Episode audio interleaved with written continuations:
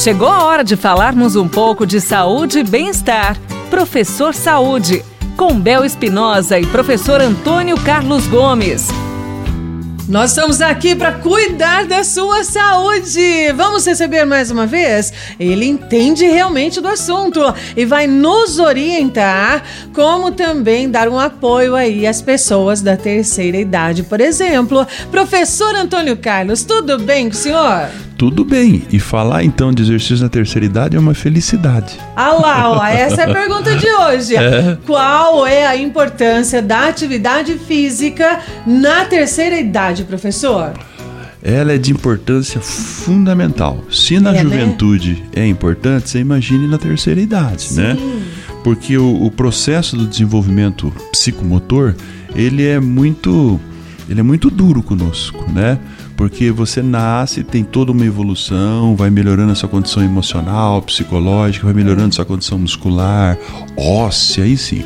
A hora que você atinge seus 22, 25 anos, você está no pico dessa condição biológica e numa boa condição emocional. Claro que esse comportamento emocional ele pode ainda ter um pico melhor um pouco mais à frente, uhum. né? A gente costuma dizer que quanto mais maduro, mais equilibrado. Mas do ponto de vista biológico não é assim não, né? Então. É, quanto mais maduro, mais equilibrado, se você se cuidou.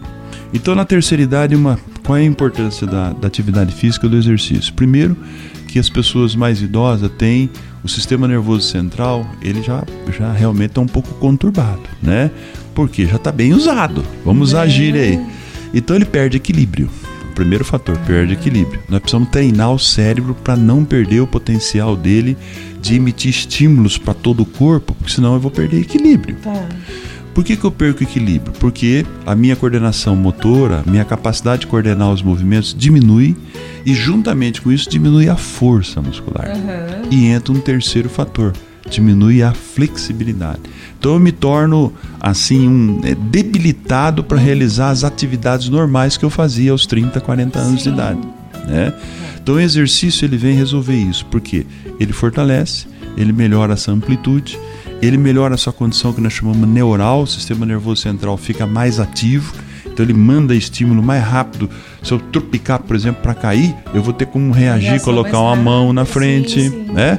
Por isso que os idosos que estão totalmente sedentários, eles caem muito, eles lesionam muito. Por exemplo, você coloca eles para andar em algum corredor estreito, ele bate a perna na parede, ele bate no sofá, né? Porque falta o domínio da habilidade motora básica que é caminhar. Então, o pessoal da terceira idade está me escutando e outra coisa não vai pagar de gatinho aí não, hein?